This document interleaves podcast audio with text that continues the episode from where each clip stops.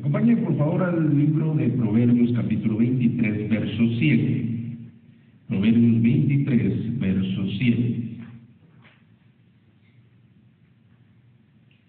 Miren que hemos estado viendo acerca de las primicias, el orden de Dios, cómo Dios anhela que las cosas sean realizadas para podernos bendecir.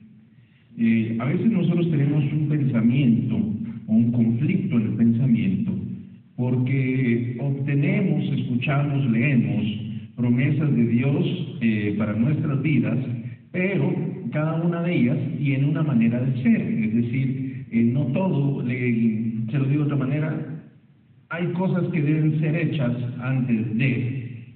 Esto es como que yo le ofrezca para el día de su cumpleaños un dulce, un pastel, una torta, y, usted lo quiere el día de mañana, pero falta todavía siete, ocho meses para su cumpleaños. Esto quiere decir que usted va a tener que tener un poquito de paciencia para esperar, en este caso, el tiempo necesario para poder cumplir esa promesa. Porque tiene un orden, porque es algo que está destinado, de cierta manera, a un tiempo específico, el día de su cumpleaños. Entonces, cada vez que nosotros recibimos algo de parte de Dios, debemos comprender que tiene un orden, que tiene una forma, que hay algunos requisitos, digámoslo de esta manera, que cumplir previamente o que tienen que ser cumplidos, o algunas condiciones por cumplirse. Y aquí vamos a empezar con nuestro tema, aquí en el libro de Proverbios, capítulo 23, y este dice, porque cuál es, cuál es su pensamiento en su corazón, tal es él. Diga conmigo, yo soy lo que pienso. Y entonces, eh, usted va a darse cuenta que todo lo que nosotros pensamos, determina lo que vivimos, lo que sentimos y lo que hacemos. El pensamiento es la forma en la cual nosotros eh, procesamos toda la información que recibimos. Es decir, se obtiene la información por medio de sus sentidos, ahora estoy hablando en lo natural, por medio de sus sentidos, su cerebro eh, lo procesa y se genera un pensamiento. El pensamiento nos ayuda a tomar decisiones o nos lleva o nos conduce a tomar decisiones. Le voy a poner un ejemplo bien sencillo. Antes de salir de su casa, usted tuvo que escoger qué ropa se iba a poner. Y para eso usted lo tuvo que pensar. Si fuera una reacción, usted solo viene, estira una mano y saca lo primero que encontró. Bueno, si no es así, pues bueno. Pero la mayoría tuvo que escoger al menos entre dos cosas. Si saber si traía un suéter o si traía una chaqueta, si saber eh, pensar si se ponía unos zapatos cómodos o se ponía unos eh, que fueran más elegantes. Cada uno tomó sus propias decisiones. Y esto es un proceso que está en nuestro pensamiento. Esto se lo digo porque es necesario que comprendamos que el pensamiento influye en todo aquello que nosotros decidimos. El que decide en usted se llama voluntad pero lo que yo pienso influye de gran manera en aquello que yo decido. No hay decisión que no sea tomada sin una razón. Aunque la decisión no sea una razonable decisión, pero tuvo una causa, ya fuera en un pensamiento, en un sentimiento o incluso hasta en un reflejo. Pero hoy solo vamos a ver temas acerca de esta primera parte del pensamiento. Entonces, si yo soy la suma de todo aquello que pienso, quiere decir que lo que pienso es un motor para mi vida. Yo soy lo que pienso. Y miren cómo, cómo, cómo este, esta gran bendición de parte de Dios, también si no la sabemos manejar, puede ser un gran problema para podernos relacionar con Dios para poder recibir de parte de Dios. Porque como bien decía eh, la, pastora anteriormente, Dios no tiene límites, pero nuestro pensamiento sí.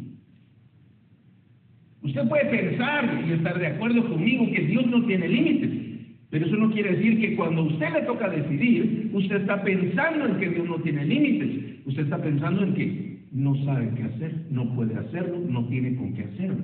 Entonces hay dos pensamientos peleando aquí. Uno, que Dios todo lo puede. ¿Cuántos creen que para Dios no hay nada imposible? Levanta su mano. A ver, levanta su manita, bien. ¿Sí? Para Dios no hay nada imposible. Pero a veces cuando uno se aplique, uno ni se acuerda que para Dios no hay nada imposible. Pues, ay, ay, sí, esto es lo último que sucede.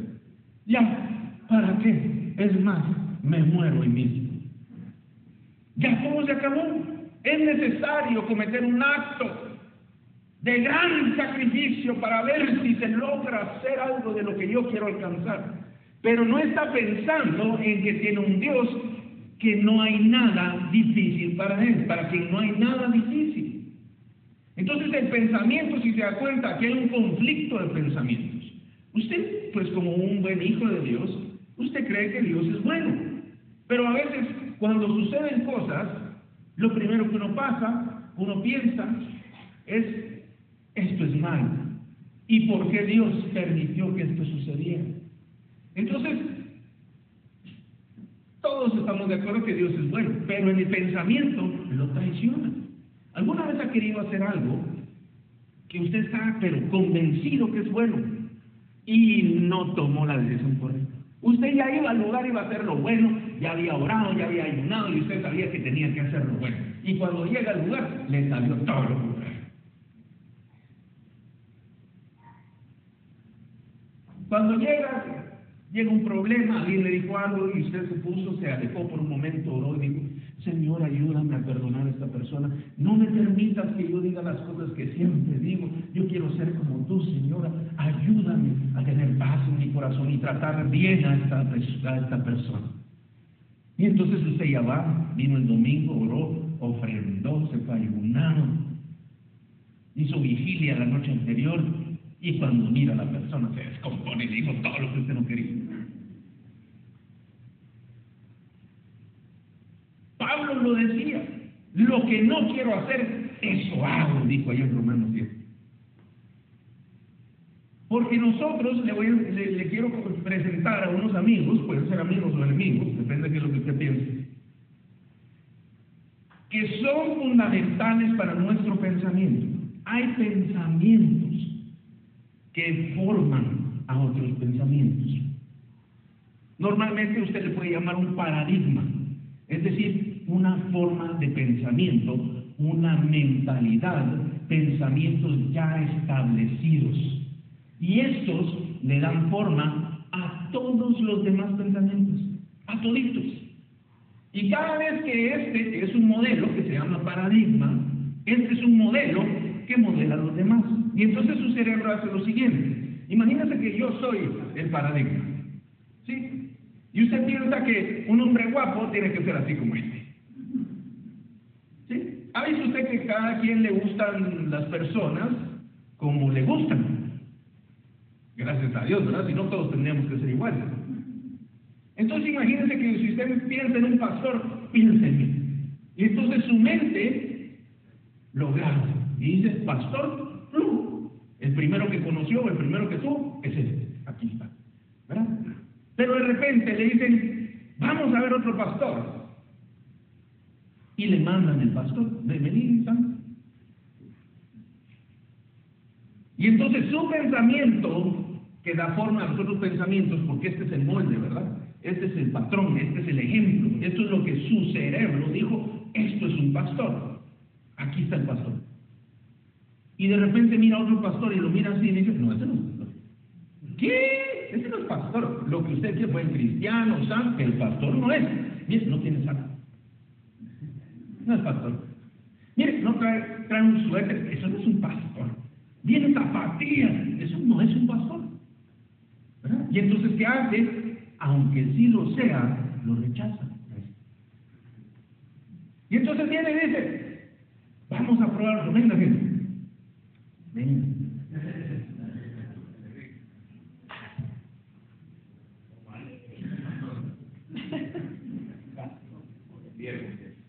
Y entonces viene y dice, ah, ok, este ya está un poco más grande. Pero miren, tiene mucho pelo. No es es pasta. Mire, zapatos de tres colores, no, no es pasta. Un sin calcetines, no es pasta. Son bromas y es. Pero en eso viene y se la asemeja, se, se, se, tiene más opciones. Vení, también. No es por nada, no, no, no, es, es un ejemplo de casualidad. Sí. Y entonces viene y hay uno que es parecido. Y dice, vamos a ver, ah, pero sí está bien. Le falta la barba, pero si se la deja crecer, ya. Sí, más o menos bien. Es un poquito más flaquito, pero pues con dos panes al día más, ya. Lo alcanza. Por el ayuno, sí, porque ayuno los, los tres semanas. Y entonces mire y dice, ah, es un poco más alto, bueno, pero está bien dentro del rango. Este es un pastor, aunque no lo sé. ¿Sí? Entonces el paradigma, gracias a Dios, también es pastor que Entonces el paradigma es un modelo que nos ayuda, nos ayuda a generar pensamientos, pero el problema es que son fijos y estáticos y nos pueden ayudar a cometer errores como el que acabamos de ver, porque emiten un juicio derivado por sí mismos. Ellos no son malos o buenos, solamente que uno debe comprender que existen. Le voy a poner, se lo voy a aclarar un poquito más. Miren.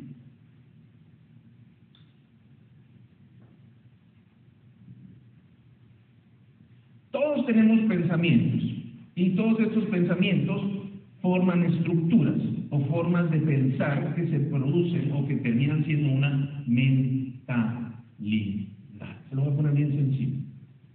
¿A qué equipo de fútbol le va usted? A ver, levante la mano los que le van al Real Madrid. Levante la mano.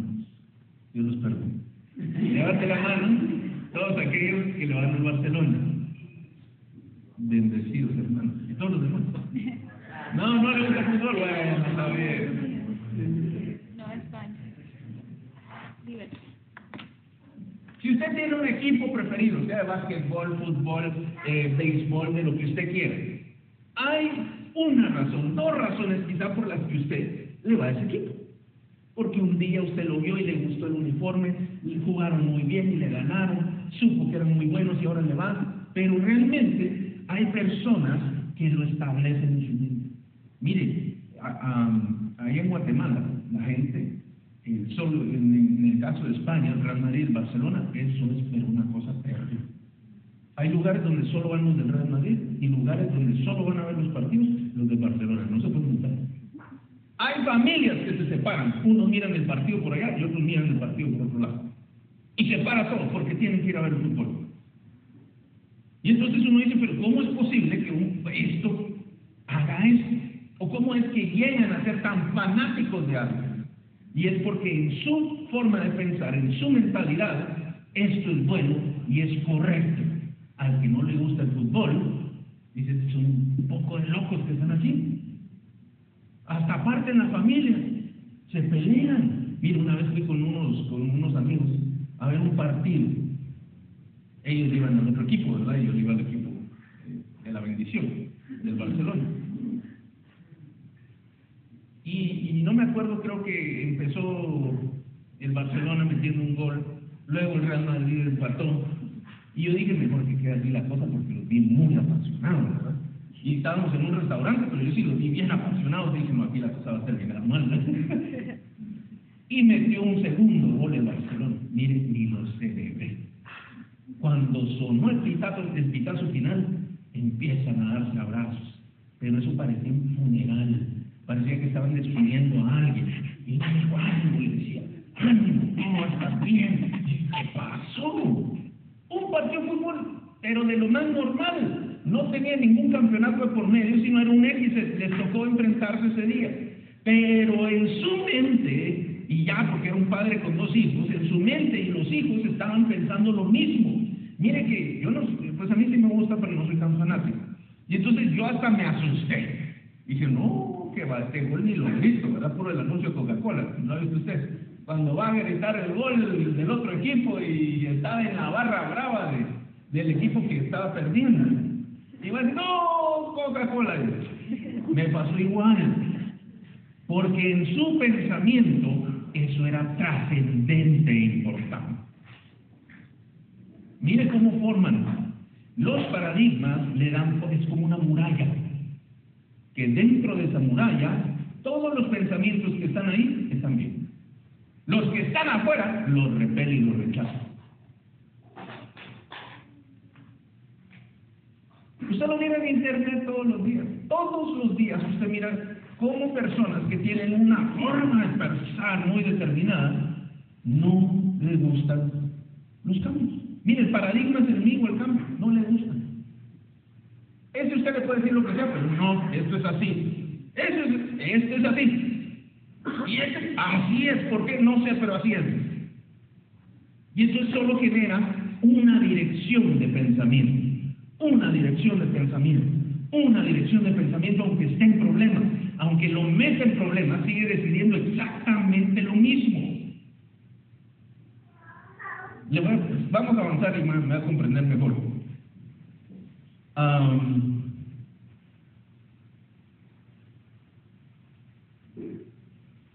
Mire cómo se forma. Acompáñame a 2 Corintios, capítulo 10, Empezamos en el verso 3. Del 3 al 6. Si quieres puedes ponerlo todo juntos, si se puede. Segunda Corintios 10, segunda carta a los Corintios 10, capítulo 10, perdón, verso 3 al 6.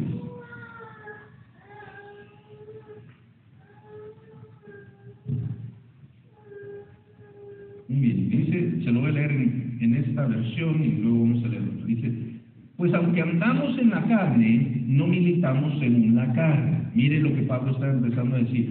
Aunque nosotros vivimos en este mundo, tenemos un cuerpo de carne, no estamos sujetos a este mundo ni a esta carne.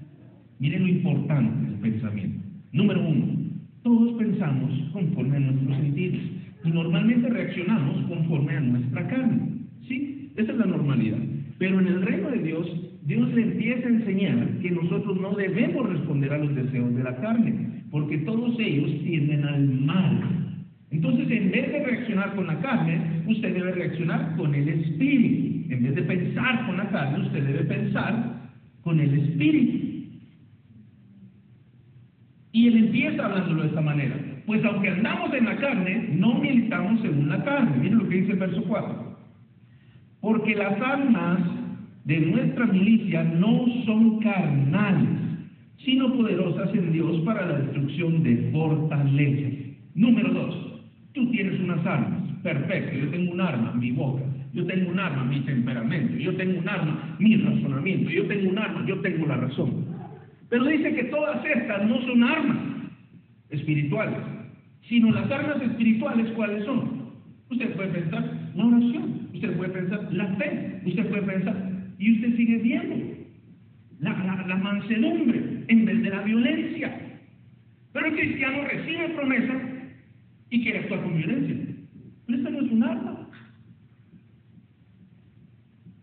Mire, yo he visto unos videos y a mí me da risa a veces.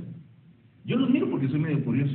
Pero no por eso de lo malo, sino porque a mí me gusta comprender y entender razones.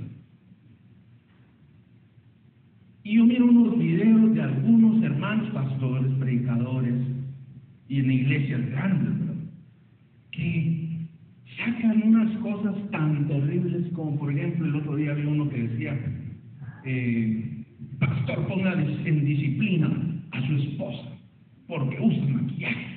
Y mire, el hermanito le dio una, una buena tunda todas las hermanas que se maquillaban, que usaban no sé qué cosa y no sé cuántos, pero con aquel convencimiento que eso era algo terrible y pecado. Uno dice, no puede ser posible. Eso se lo hubiera creído yo hace 50 años, se lo creo yo, pero hoy ya no, ya no es así. O sea, me refiero, no es que en aquel momento lo fuera, pero en aquel momento lo pudieron pensar y lo pensaron y lo vivieron de esa manera.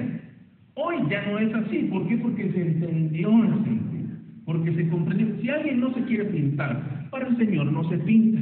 Sí, eso no es un problema. Si alguien se quiere pintar, para el Señor se pinta. Así dice la Escritura. Bueno, no en pintura, ¿verdad? Sino en comida y en bebida. Es decir, que Cada uno de nosotros tiene una libertad para con el Señor.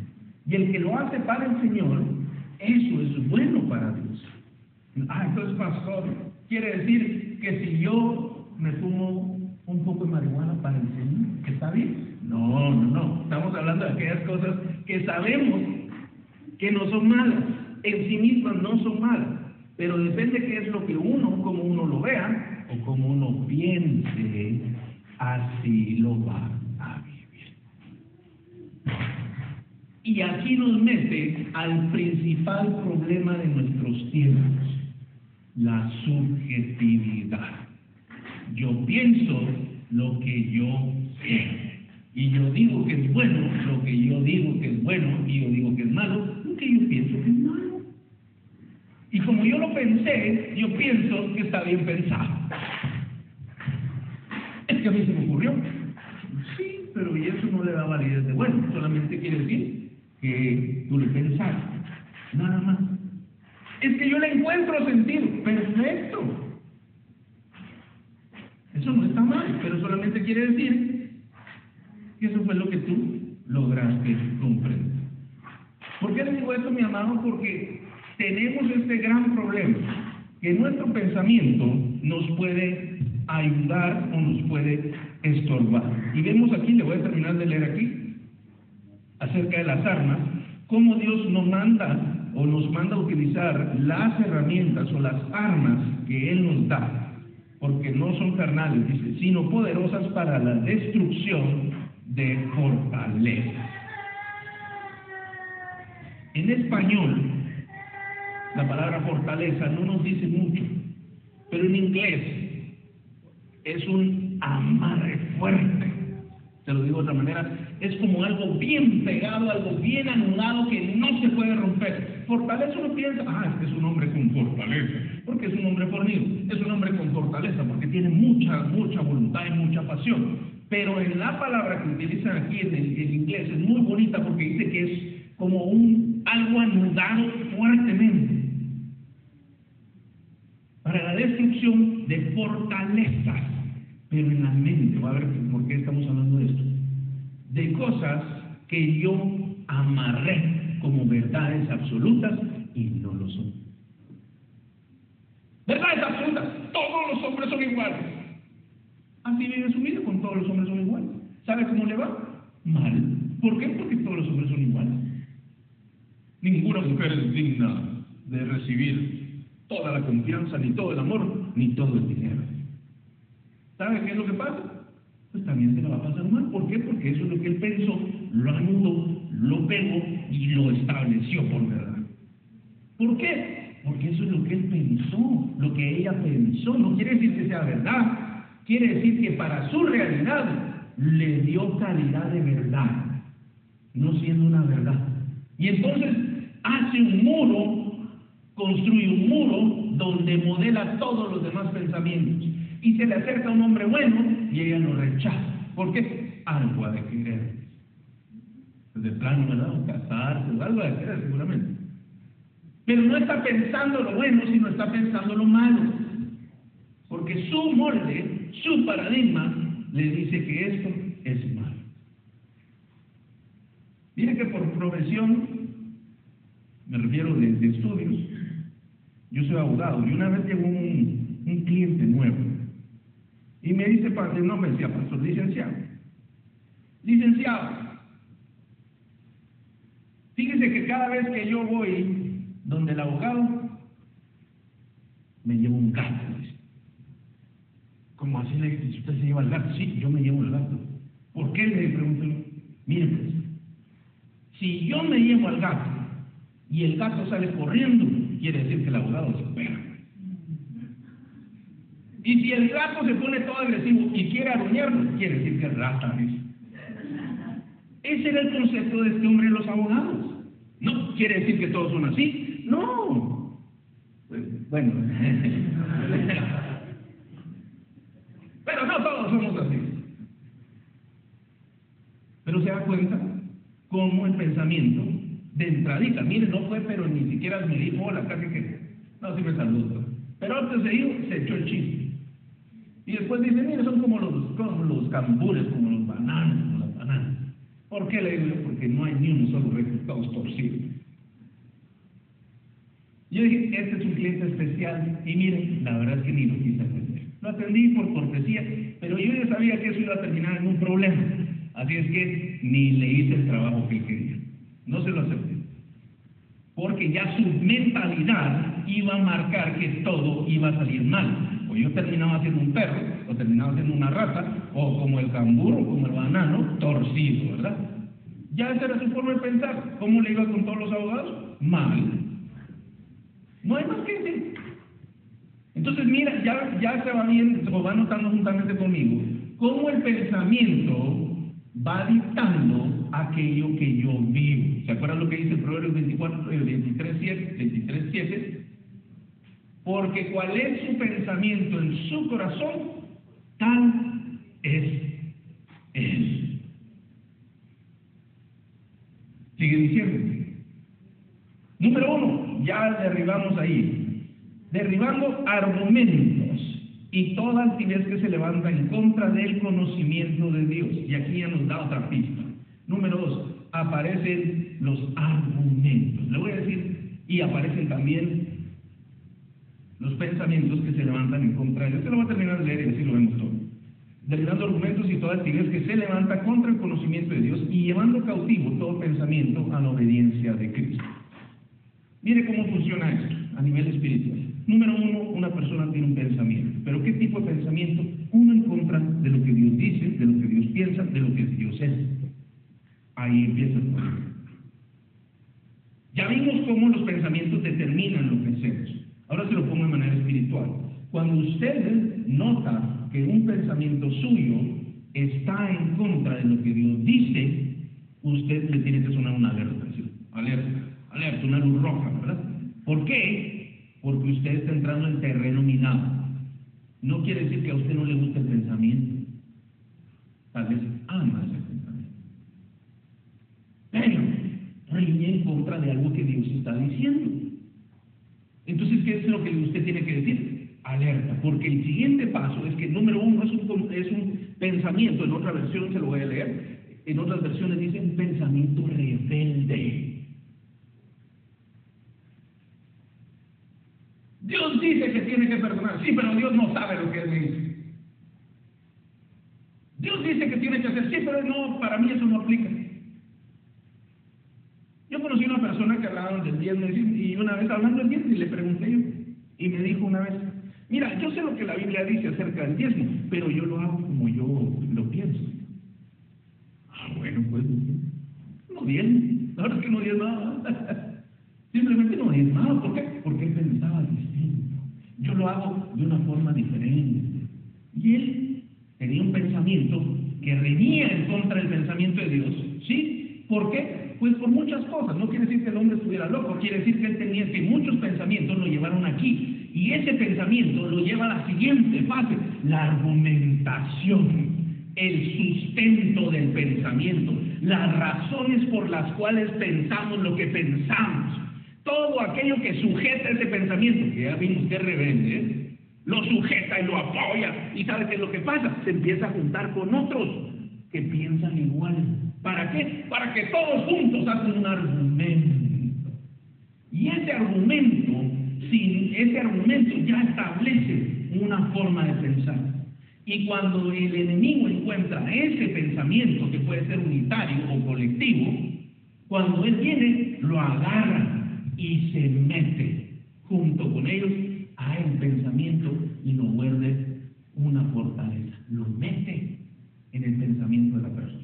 Se mete él, una autoridad, digámoslo así, coge autoridad por el pensamiento rebelde, él se mete, ayuda para mirarlo en, en, en la mente como una verdad.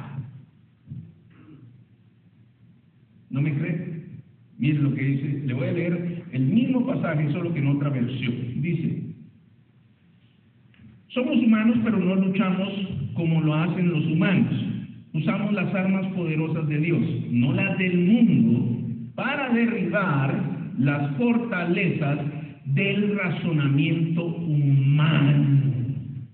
Mire que el razonamiento humano no es malo, para lo que es humano. Pero para las cosas de Dios usted utiliza un razonamiento humano, es incorrecto. El otro día o hace buen rato hablamos con, con Robert, y eso es como que usted pretenda hablar francés utilizando el inglés. No es un lenguaje en el cual se puede comunicar. Entonces, cada vez que usted quiere humanizar las cosas de Dios o tratar de explicar como humanos las cosas de Dios, usted va a cometer un error. Por eso cada vez que una persona le habla mucho, o usted escucha, pues si usted escucha mensajes de una persona que habla mucho acerca de que el hombre es el centro, del, humanismo, es decir, del razonamiento, ahí usted está metiéndose con una persona que quiere racionalizar o humanizar a Dios. Eso está mal, aunque el mensaje sea muy bonito. Mira, el mensaje es precioso, motivadores, pero son eso, motivadores, no son mensajes de Dios. Se queda en este nivel. Es como que yo diga, ay, sabes que todo va a estar bien, de verdad. Pero, ¿cuál es la diferencia? Si yo vengo o yo entiendo, si él viene en mí y lo piensa como hombre, digo, el pastor me dio una palabra de él. Pero si lo piensa a nivel espiritual y la autoridad que yo represento, entonces dice, Dios me mandó un mensaje. Mire qué diferencia. Si usted me mira a mí como Jaime, usted dice, ah, Jaime. Si usted me mira a mí por lo que represento en el reino de Dios, dice, el pastor. Y no digo porque me diga pastor Jaime, depende del corazón de cada uno. No, de verdad, no es porque sea malo. Si dice Jaime, ¿tú sabes que soy el pastor? Perfecto. Pero sí le voy a decir algo. Normalmente eso denota que es uno para la persona. Normalmente. Pero no es el tema, perdón, ya me fui por otro lado. Lo que le quiero decir es esto. Entonces depende de qué es lo que yo estoy viendo, aunque sea el mismo acto, lo que yo estoy pensando, aunque sea el mismo acto, eso es lo que yo tengo.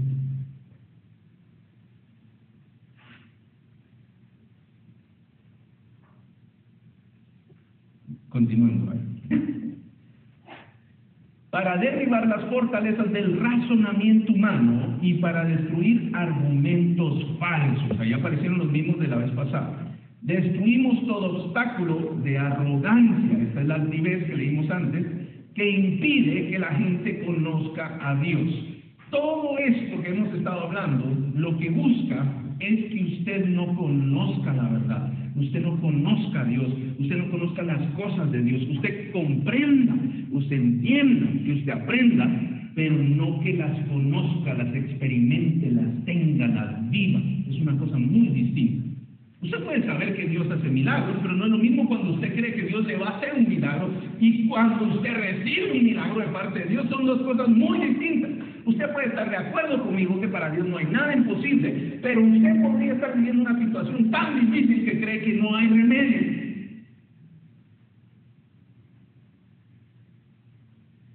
Pero cuando nosotros vemos que van en contra del pensamiento de Dios o de las cosas de Dios, debemos hacer lo siguiente, que es lo que aparece en el verso 5, segunda parte. Capturamos los pensamientos rebeldes y enseñamos a las personas a obedecer a Cristo. Y una vez ustedes lleguen a ser totalmente obedientes, castigaremos a todo el que siga en desobediencia. Se lo leo en la otra versión. Y estando prontos para castigar toda desobediencia, cuando vuestra obediencia sea perfecta. Entonces, cuando usted obtiene, cuando usted le aparece un pensamiento rebelde, ¿qué dice la Escritura? ¿Qué tiene que hacer? En el verso 5, segunda parte. ¿A quién lleva cautivo? Cuando usted, si usted vio el día miércoles, martes, no me acuerdo, las noticias, y aparece la recaptura de quién? Muy bien, de un prófugo de la justicia que había matado a cinco ciudadanos eh, panameños, pero chinitos. ¿Sí? Una gran noticia. ¿Usted vio cómo lo llevaban? Bueno, usted se imagina que lo llevaban capturado. ¿Y cómo es capturado? Esposado a la fuerza con un montón de, de, de, policías alrededor. Lo trajeron en un helicóptero, mire qué bonito. Le salió bien el viaje, ¿verdad? Hasta en helicóptero lo traían. Yo lo había metido en un para atrás y que se fuera ahí chamuscando, quemando todo el camino, ¿verdad? Pero lo traje como era noticia y como era algo que tenía que impresionar, acostúmbrese a pensar más allá, tenía que hacer del tamaño de la noticia, ¿verdad? En helicóptero llegó y lo pusieron y entonces lo sacan. Capturado. Y los pensamientos que van en contra de lo que Dios dice o los pensamientos de Dios, usted los tiene que capturar. Usted no le tiene que dar rienda suelta, que es lo contrario. Ah, no, esto no es tan malo. Y ahí le empieza a volar la mente, ¿verdad? Y cuando termina usted de pensar, está pensando en unos pecados terribles. Y se puede hasta asustar. Ay, no, no, no, no, mejor ya no sigo en esto. Pero es que el pensamiento pequeñito es el que lo lleva hasta allá, al punto de pecar o pecar. ¿Qué es lo que se hace? Desde el que es pequeño se lleva cautivo hacia allá, hacia Cristo. Dice la otra versión, capturamos los pensamientos rebeldes y enseñamos a las personas a obedecer a Cristo. Sus pensamientos pareciera que tienen una capacidad. Y es que pareciera que fueran independientes. ¿Alguna vez ha pensado usted algo que no quiere pensar? ¿Alguna vez ha querido usted sacar un pensamiento que ese pensamiento no se va? Y ahí está metido y uno, y uno, la voluntad, no lo quiere, pero tiene un argumento que le dice, esto es así, esto es un amarre con cola, ese no se suelta, solo se suelta con la obediencia a Jesús. Solo se suelta, se suelta cuando uno es obediente a aquello que Dios dijo. En ese momento se regresa al orden, al orden de Dios. Se somete al orden, es una frase cuando alguien está en contra de la autoridad, ¿verdad? Y lo sometieron al orden. ¿Por qué? Porque se opuso y lo trajeron y lo sometieron allá. Lo metieron a un picote, a una, prisión, algo lo hicieron, pero lo sometieron al orden. Así que esos pensamientos se someten al orden. Mire, el cristiano normalmente, ningún cristiano le va a decir que mentir es bueno.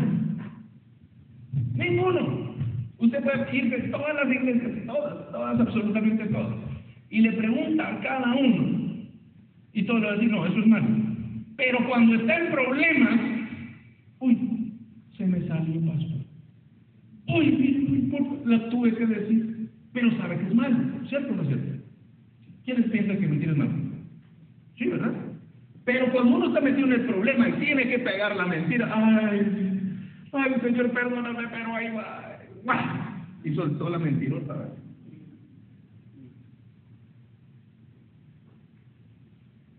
¿Por qué? El pensamiento es. Mejor pido perdón antes que permiso. Dios sí me va a perdonar, pero esta persona a la que le voy a mentir me va a matar. O se lo digo de otra manera, uy no, es más importante quedar bien con esta persona que con Dios. Ese es el pensamiento dentro del pensamiento. Porque si usted le teme más a Dios, usted dice, uy no, yo no, nada, no me persigue sino así que no pasa nada. Es que no sé. Aquí no sale nada. Aquí mejor que este hombre me grite, me diga y le salga antes de que yo pegue una mentira. ¿Por qué? Porque le temo a Dios. Porque prefiero quedar bien con Dios que quedar bien con Él. ¿Le pongo otro ejemplo? ¿Quiere más ejemplos? Mejor no, pastor, gracias.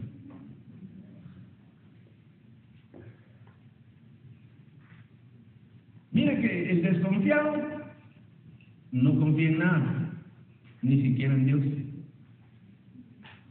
El desconfiado sabe que todos le van a fallar. No es cierto, pero sabe que todos le van a fallar.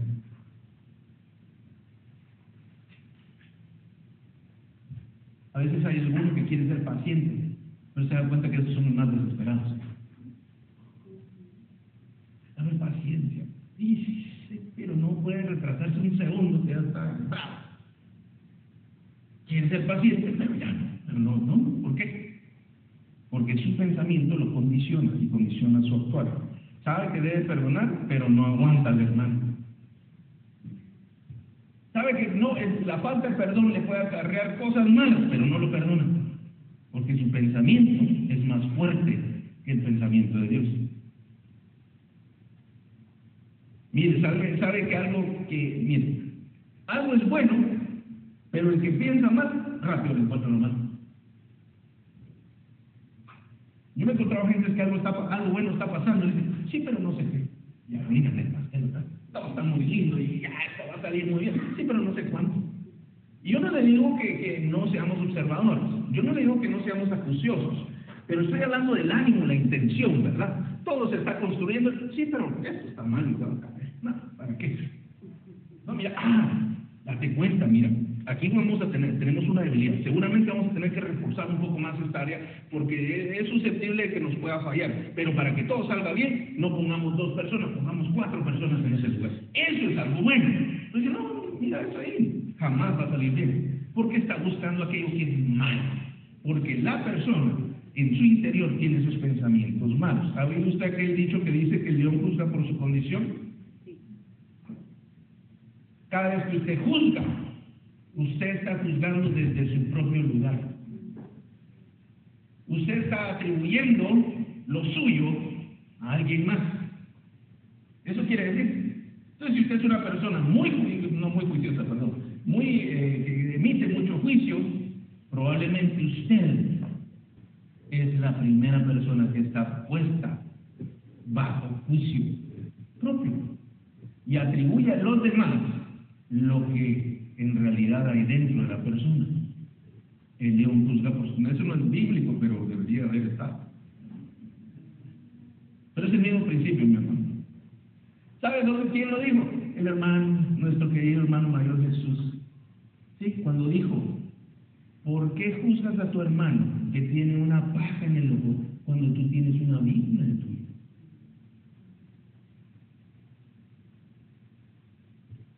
No juzguéis a nadie. A nadie. Nosotros debemos juzgar todas las cosas. Todas las cosas. Pero no a las personas. A las personas las va a juzgar Dios, no nosotros. Así que si alguien hace algo en contra de usted, perdónelo. Ámenlo, bendígalo. Esa es la obligación que tiene uno como cristiano. Todo lo demás, no se preocupe, Dios se encarga. Pero al hígado no le gusta eso, ¿eh? Ay, ese Dios, la justicia de Dios y Dios se encarga, suena así como que nunca.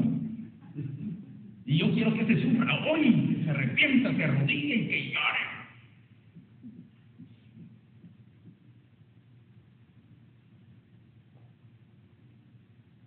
¿Sabes ahí? Me gustan. Mire pues, está convencido que es lo mejor por hacer, pero termina haciendo otra cosa. Mi amado hermano, si a usted le pasa esto, le ha pasado, usted está en problemas, porque se debe a la manera en que usted piensa, a la mentalidad, lo que hay dentro de nuestras. Nosotros decimos que el cerebro, la Biblia lo llama el corazón. Nosotros pensamos en el corazón y pensamos que ahí están los sentimientos. ¿Sí? Cuando uno dice, ay. Y se toca el corazón. Pero realmente uno dice, yo pienso y no se toca la cabeza, ¿no? Pero, pero la Biblia lo llama corazón a todo, al sistema de pensamiento, de sentimiento y a la voluntad, el corazón, así lo llama, no, no exclusivamente al órgano eh, físico del corazón, sino en el corazón, ahí se producen todos estos problemas, mi amado, y eso está en el interior de cada uno de nosotros.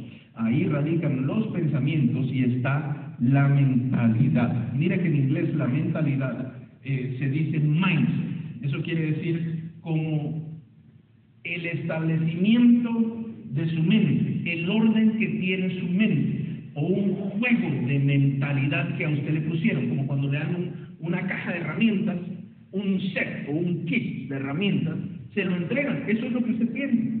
Y cada uno de nosotros tiene una mentalidad y por medio de ella vemos y juzgamos y nos conducimos a través de nuestra vida.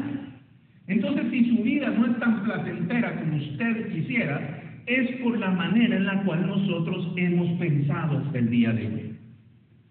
Le cuento otra vez que, mire, tantos ejemplos que yo quisiera seguir contando, pero ah, todavía hay tiempo, no, no. Mire, yo como, como, como antes con la pastora pastoreamos uf, por buenos largos años jóvenes,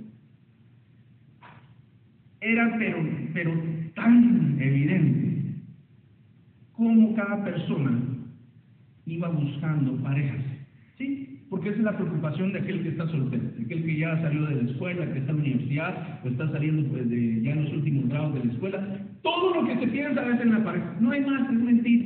Es- por ahí le gusta un deporte, por ahí le gusta trabajar. Todo lo que tiene que ver, el punto principal, radica ahí, que es el punto donde más problemas da, ¿sí? Es donde más problemas tiene, porque no se sabe cómo hacer. Entonces, ¿qué pasa? La persona empieza a escoger. Y mire, es tan curioso que pareciera de verdad algo digno de un análisis estadístico. La persona repite, repite patrón, repite patrón, escoge lo mismo, escoge lo mismo, escoge lo mismo. A veces escogen igualito a la mamá, igualito al papá. ¡Oh!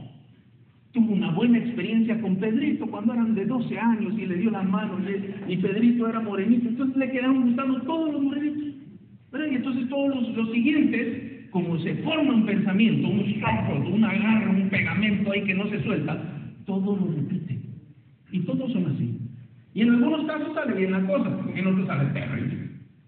Porque en esas edades, con- con- me refiero en la adolescencia, se busca aquello que es popular y a veces lo popular no quiere decir que sea bueno. Puede ser popular rebelde. Y entonces, ¿qué pasa? Busca rebelde. Y tiene 20 años, se consigue un subrebelde. A los 22 otro, a los 25 otro, a los 30 otro. Y como el rebelde nunca está en ningún lugar, sino anda de lugar en lugar, ¿verdad?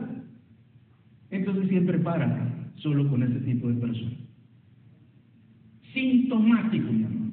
De verdad no, e- es impresionante ver cómo se repetía la historia, el mismo tipo de mujer, el mismo tipo de hombre, reflejos del hogar, reflejos de la infancia, decir mal, malas decisiones. Mire, había gente que escogía gente abusadora. ¿Por qué abusadora? Porque sí, eran verbalmente abusivos. Algunos casos hasta físicamente abusivos. Y el patrón se repetía. Y no le estoy hablando aquí, porque ya estamos hablando de cristianos, no le estoy, y ya liberados, no le estoy hablando aquí de maldiciones generacionales. Yo le estoy hablando que la persona voluntariamente iba a buscar el que no era. O que no era. ¿Por qué? Porque su pensamiento estaba fijado en eso. Entonces, esto Dios nos lo dio, esto no es malo, pero debemos comprender que nuestros pensamientos no son estáticos ni eternos. ¿Se imagina que usted... Miren, es muy normal en los grados de niños pequeños que se enamoren del maestro o de la maestra, o que les gusta, pues tal vez no se enamoren. Pero, es muy normal en que siempre aparece uno que dice, ay, es que la maestra es tan linda y, y- e idealiza a la maestra y ese es su modelo. Y tal vez la maestra sí, nada que ver, ¿verdad? A ver si es bien feita. Con respeto, pero perdón, tengo que hacer referencias. Solo para mañana el testimonio. Y a él le queda ese tipo, le queda el pensamiento así. Y entonces cuando llega a la casa y llega con la primera novia y está la mamá esperando, y dice, te voy a presentar a mi novia. Y aparece aquella hermosura. Y la mamá dice, ¿qué pasó? Mijito, pero tú tan guapo y cómo fue que posible esto. Ay, me va no es cierto.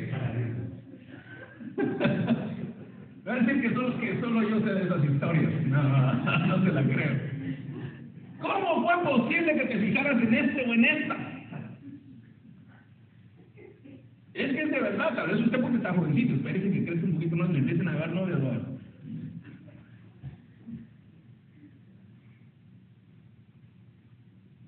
¿Cómo es posible? Pero ¿dónde radica? Ahí se queda ubicado. Y ahí se queda perpetuidad si no lo identificamos. Él establece un cerco, un muro, el cual es bueno y es para protección. Pero en nuestra vida, como no militamos conforme a la carne, tenemos que ver que esos fundamentos, ese muro, provenga de Dios y no del hombre. Y aquí es donde se pone difícil la cosa, porque entonces la persona cree que Dios es omnipotente, que Dios puede hacer lo imposible, que Dios quiere bendecirlo, pero ahora en su pensamiento va a dictar cómo Dios lo tiene que bendecir. ¿Tiene un problema económico? Quiere un trabajo. ¿Tiene un problema económico? Necesita un aumento. ¿Tiene un problema económico? Necesita ganarse el gordito del miércoles o del viernes, no sé qué, o del sábado. Así sucede, entonces le vamos, en nuestra manera de pensar, le queremos imponer a Dios cómo nos tiene que bendecir. ¿Y qué pasa? Se frustra. ¿Por qué? Porque es que Dios no lo va a hacer así. Y lo puede tener enfrente, lo rechaza. ¿Por qué? Porque quiere el crédito, ¿verdad? Y en aquel se le convenía. Pero le gusta eso. ¿Qué culpa tiene Dios ahí? Señor, tú no me cumpliste. ¿Quién dice que yo no? Si él lo tenías enfrente. No sé si me lo entendí. No solo estoy hablando del PI. Que con la opción PI Entonces, mi amado, usted no puede, usted no puede permitir que su mente le juegue chueco, que su mente le ponga el pie para que usted se caiga ¿Cuál es su mente? Su mente le dice que solo con dinero puede arreglar un problema económico. No es cierto. Porque el problema económico no se formó por el dinero. El problema económico es porque usted usó mal. Usted se lo gastó en lo que no debía. Mire, ¿saben una frase tan linda y tan terrible? Yo me merezco esto que voy a comprar. Ay, papá, esa es una antesala que se va a meter en un problema económico. Eso, y cuando me pastor, yo me quiero el carro que yo me merezco, ya, es un problema. Yo ya. ¿Por qué? El yo me merezco quiere decir que usted va a invertir más dinero del que usted realmente tiene. Y de ahí en adelante solo va a ir a pagar más en interés, más en esfuerzo, va a incumplir otras cosas. Pero ¿de dónde surge eso? No surge del dinero, surge de aquí adentro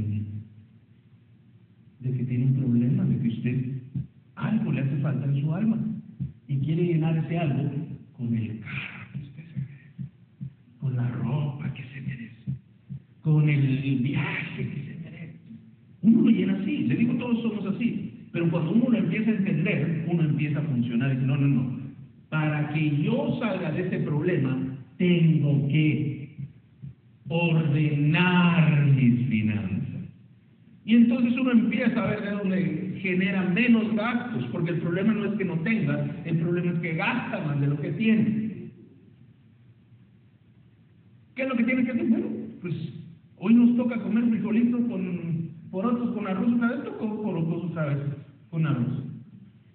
Pero si el domingo que usted se fue, ah, no, es que ya el domingo me lo merezco y me voy a tener que ir a KFC y me voy a comprar el combo de 32 piezas. Y son tres personas, ¿no? Y qué bueno que pasó comiendo lunes, martes, miércoles. No, que vaya, el martes ya. Ya no hay, ya se descompuso. y entonces, ¿qué pasa? Ya por obligación, ya solo le quedaron los porotos y el, y, el arroz. Y entonces se vuelve pesado. Dios me tiene abandonado. Dios no me bendice. Es mejor, cuando uno está en problemas, hacer lo que dice la Escritura, lo que Dios manda, para poder salir del problema. Y yo, yo no entendía, yo no entendía muchas cosas. Muchas de ellas, yo le doy gracias a Dios que me entraron por la piel. Por el cuero, dicen realmente en mi tierra. Me entraron por la piel, por, de pura experiencia. Gracias a Dios, eh, unas me costaron más que otras, pero, pero hoy puedo yo venir y tomar mejores decisiones y comprender que muchos de los problemas en los cuales yo me metía antes era por lo que yo pensaba. No eran las situaciones. Uno piensa que son las situaciones, uno piensa que son las personas. Usted puede quitar a la persona que usted quiera, que le trae otra en las mismas condiciones y causa el mismo problema. El mismo problema. ¿Sabe cómo lo aprendió? cuando las, las, parejas se querían divorciar. Y la gente piensa que cambiando de esposa o de esposo, ya todo se arregló y que la siguiente va a ser maravillosa. Y entonces todo. ¿Sabe qué pasaba? Lo mismo. Se metían al mismo problema otra vez. Entonces, ¿cómo es posible si aquella primera mujer era la culpable, ahora está con la segunda y sigue pasándole lo mismo? La desechó, se fue por la tercera. Y ya en la tercera le vuelve a pasar lo mismo. Entonces el problema no era la mujer. Digamos que era mujer, la misma historia. ¿Se da cuenta cómo el pensamiento juega una parte muy importante? Y es necesario que usted lo logre identificar. Diga conmigo, identificar. Muy bien. Um,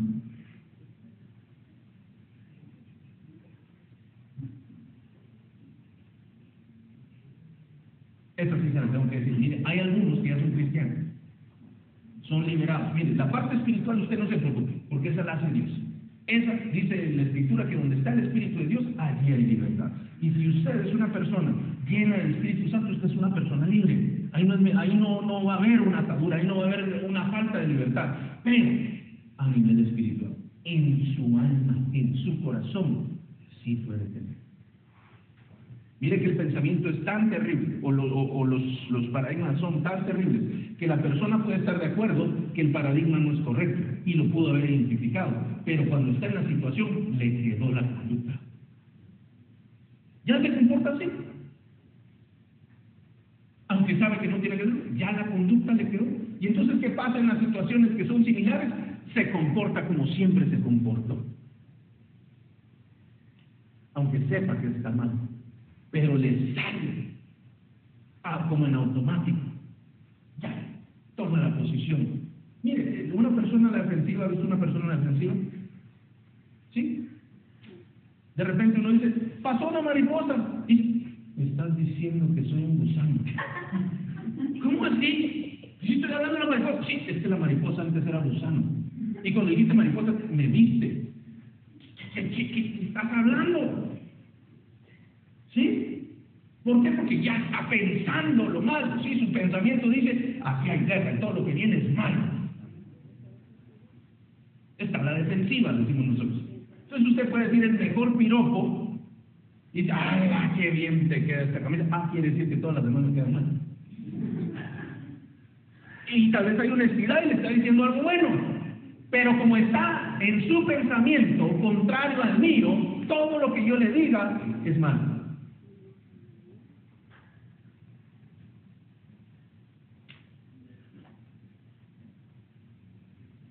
No voy ni mitad. ¿Se acuerda que Jesús dijo? No, le voy a decir primero esto. Usted se sabe aquel dicho que dice que hay que ser manso, pero no. ¿Usted sabe que eso va en contra de Dios? ¿Usted sabe que eso es una total afirmación en contra de lo que Dios dice? Jesús dijo, sean mansos como yo soy manso. Jesús dijo, el que te dé una bofetada, de otra mejilla. El que te quiera obligar a caminar una milla, camina una milla extra con él. Entonces cada vez que usted dice, yo no soy, yo soy manso, pero no soy menso, pues usted está en contra de Dios. Hay un pensamiento de eso. Y se afinca tanto, o se sienta tanto, se fundamenta tanto, que uno dice, esto es verdad. ¿Y qué pasa cuando le toca a uno ser manso? No se deja como que es otro salvaje, ¿verdad? Y le quieren hacer, lo quieren montar y empieza a tirar por aquí, se empieza a defender. Porque hay que ser manso, pero no menso. Cuando dice que usted debe ser manso, la escritura se dice. Mire que ponemos ejemplos. Perdón, ya no más ejemplos, vamos a tener.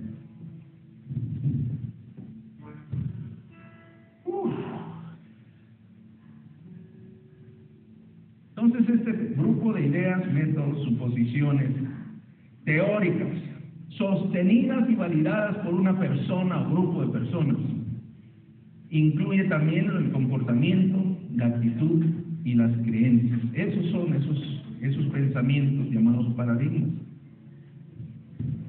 Alguien puede decir, pastor, quítele los paradigmas.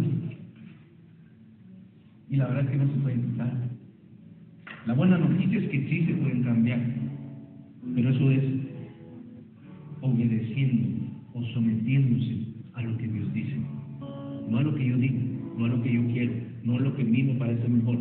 Si un pensamiento mío combate o luche contra el uno de Dios, la única forma de poder cambiar el pensamiento es aceptarlo. No hay otra forma.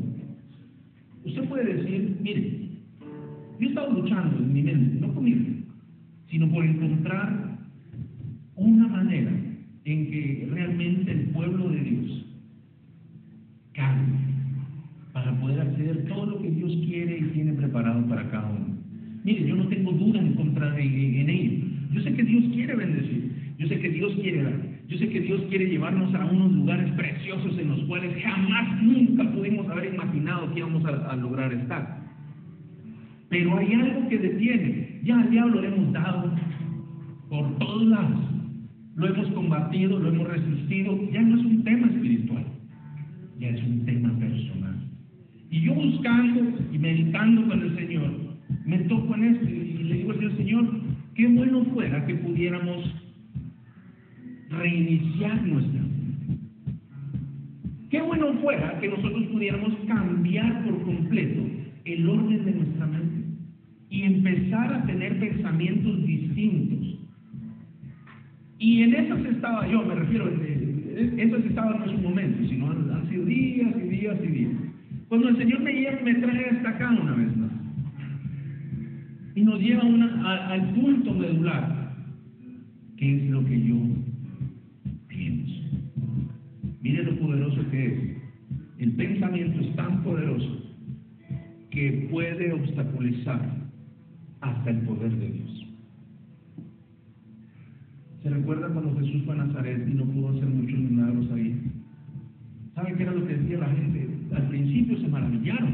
Decían, wow, mira qué cosa tan tremenda. Y en eso se dieron cuenta quién era y dieron al nombre y humaniza. Pensamiento humano. Viene y dice, este es Jesús, el hijo de José el carpintero. No están ahí sus hermanos con nosotros sus hermanas también las conocemos. ¿Cómo es posible que ahora este venga con todo esto? Y dice esos últimos dos versículos, lo termina diciendo, y se escandalizaban de. Tres versículos arriba, se maravillaban. Tres versículos después, se escandalizaban. ¿Cómo cambian tan rápido? Bien sencillo, mi amado. Trajeron a Jesús hombre.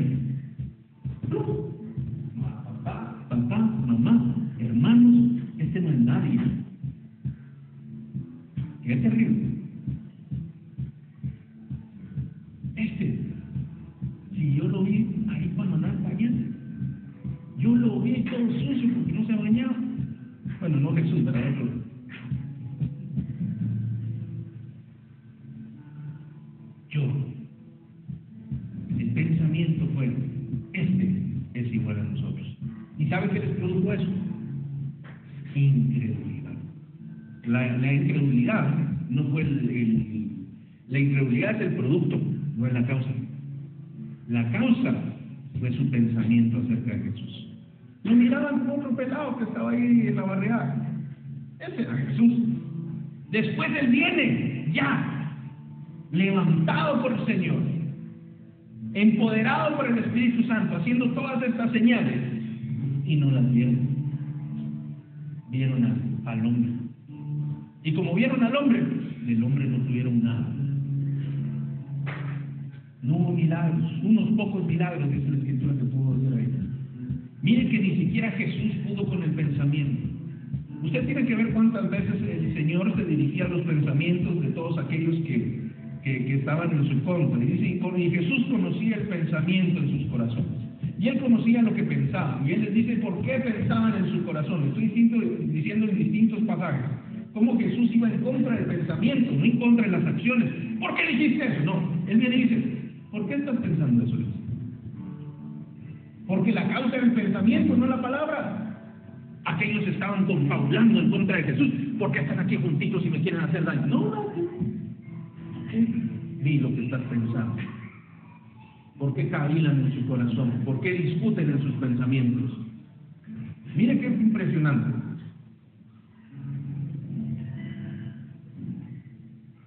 Diga conmigo, la vida no cambia si el pensamiento no cambia. Dígalo una vez más, la vida no cambia si el pensamiento no cambia.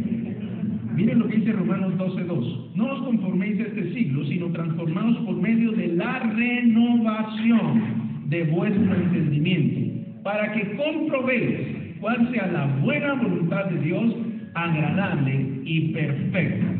Sin cambiar la mente, usted no va a encontrar la buena, agradable y perfecta voluntad de Dios. Si usted no cambia la manera de pensar, si usted sigue pensando como pensaba antes de conocer al Señor, sigue diciendo lo mismo que decía antes, sigue valorando lo mismo que valoraba antes, usted nunca va a poder ni siquiera ver la voluntad de Dios. Así como le pasó a la gente en Nazaret.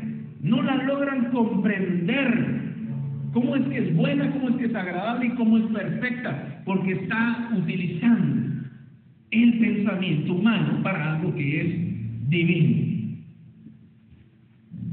Mateo 15, 19 dice, porque del corazón salen los malos pensamientos. Y del corazón salen los buenos también. Se lo voy a agregar yo. Este es Romanos 15, 19.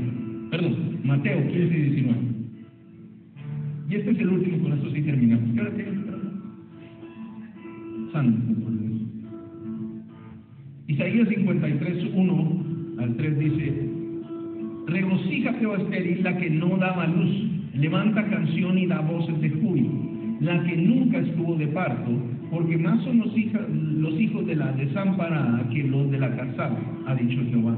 Ensancha el sitio de tu tienda y las cortinas de tus habitaciones sean extendidas. No seas escasa, alarga tus cuerdas y refuerza tus estacas, porque te extenderás a la mano derecha y a la mano izquierda, y tu descendencia heredará naciones y habitará las ciudades desoladas. Miren lo que pasa aquí. Una mujer, esta es la, escena en lo espiritual. Él estaba hablando al pueblo de Israel, pero esta es la escena en lo espiritual. Una mujer que no daba fruto, una mujer que no era fértil, que era estéril. Y Dios le dice estas palabras. ¿Sabe qué hubiera pasado? ¿Y este loco qué le pasó? Usted no sabe ni con quién está hablando. Mentalidad humana. Pero cuando viene la palabra de Dios, lo que Dios busca, ya sea eh, escrita o profética, en este caso es por medio profético, Él busca abrir el camino y abrir el pensamiento del pueblo. Y les dice, tú que eras estéril, ya no vas a ser estéril. Tú viste que las demás tenían muchos hijos, ahora tú que eras desamparada, vas a tener muchos más hijos que aquella que estaba allá. Prepárate, le dice, ensancha el sitio de tu tienda, no seas escasa, alarga tus cuerdas, alarga tus cortinas, prepárate, dice. Ahora yo quiero que usted se ponga en, en los pies, en los zapatos de una mujer estéril, no una mujer estéril de 15 años, una mujer ya grande estéril, que le den esta palabra, tiene que reñir todos sus pensamientos y sus estructuras mentales, le van a decir, eso no es cierto, no es posible, ¿cómo va a ser? Ya estás grande, ya no podés. Pero la palabra de Dios viene a romper esas estructuras. Por eso es tan, tan chocante. Por eso a veces las palabras de Dios vienen y dicen, no es posible que esto sea para mí. Pero ella va y cambia esos fundamentos. Y le dice, ya no dejes este muro que tienes, hazlo más grande. Llévalo a la derecha, te vas a extender a la derecha, te vas a extender a la izquierda. Van a habitar tus generaciones todas estas tierras. a una mujer estéril.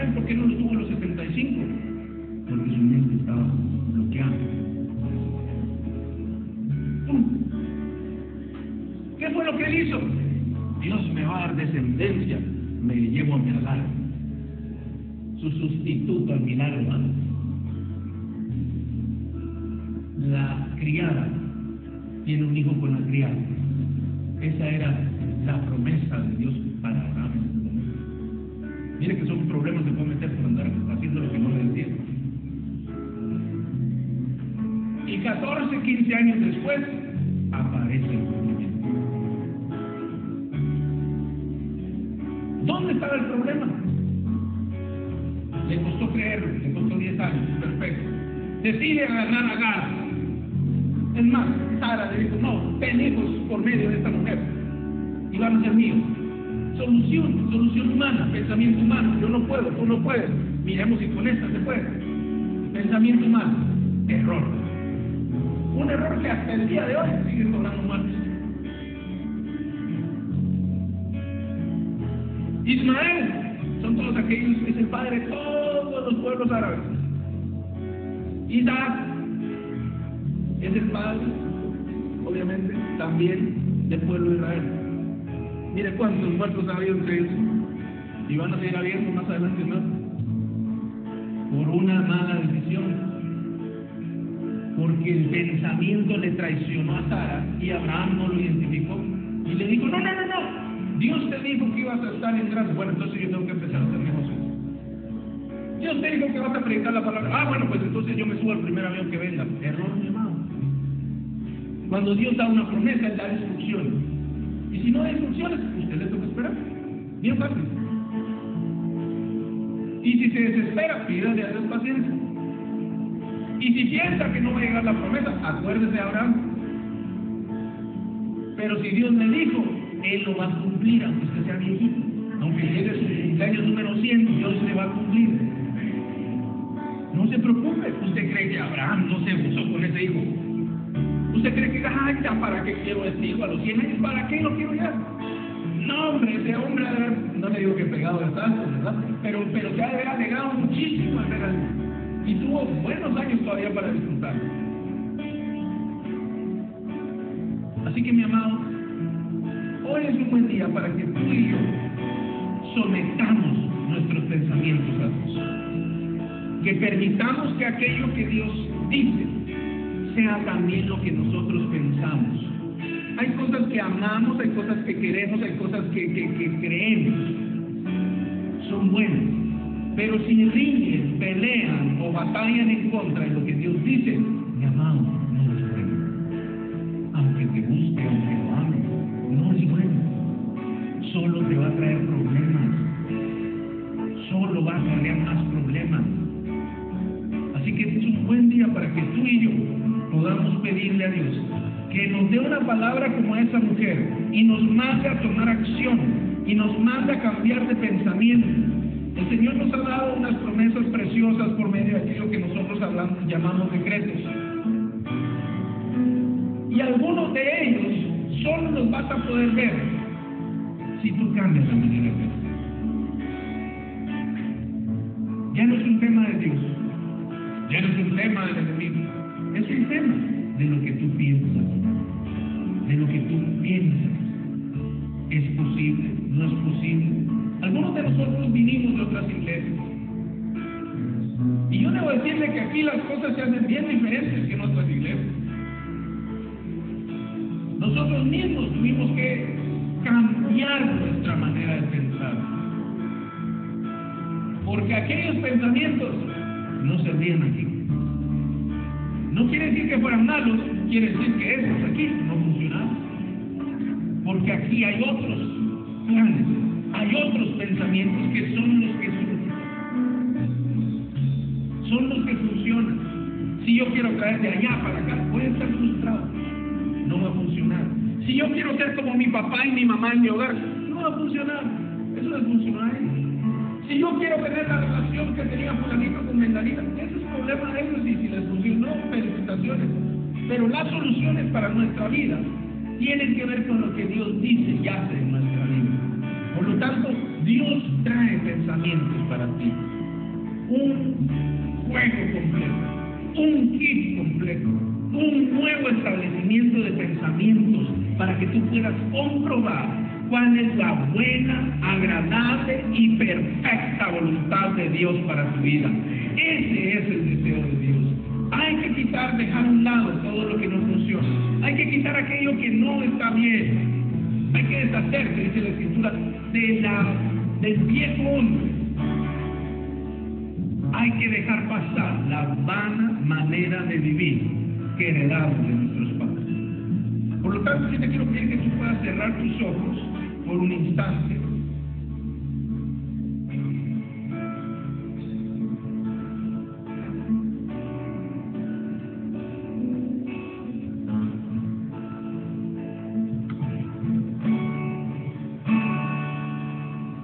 Y puedas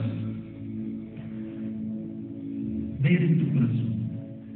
David decía, Señor, muéstrame los pensamientos de mi corazón. Puedas ver con honestidad dentro de ti.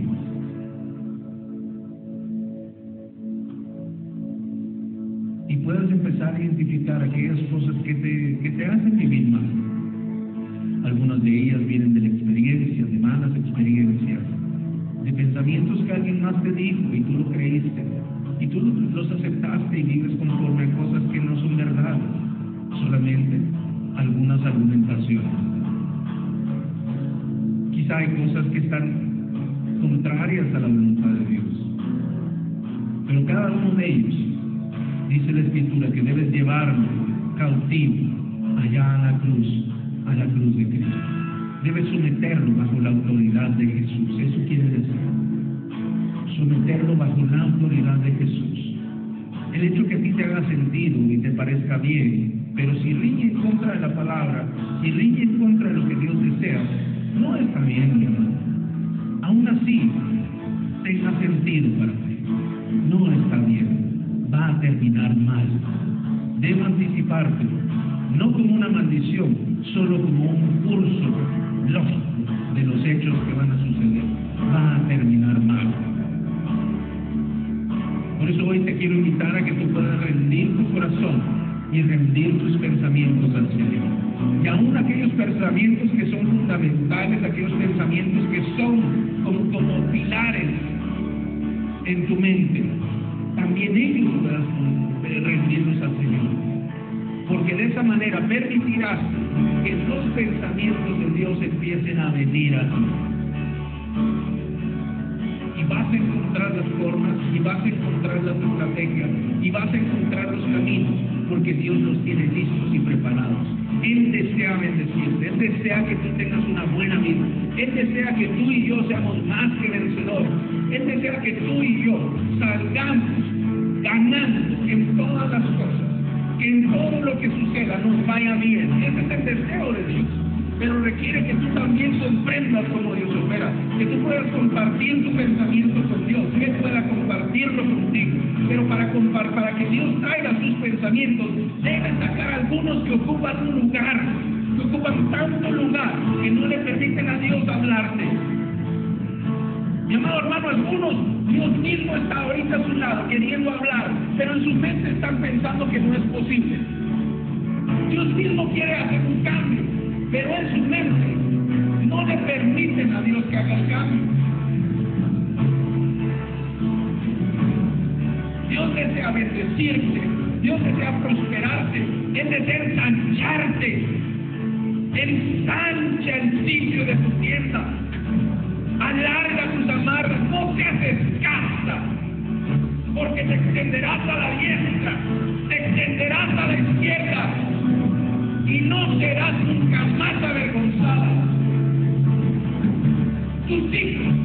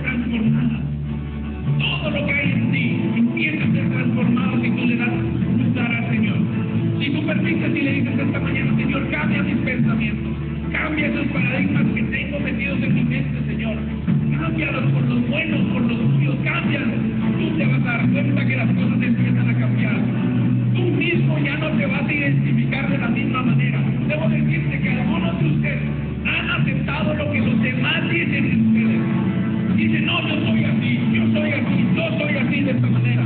Pero Dios te ve de esta forma.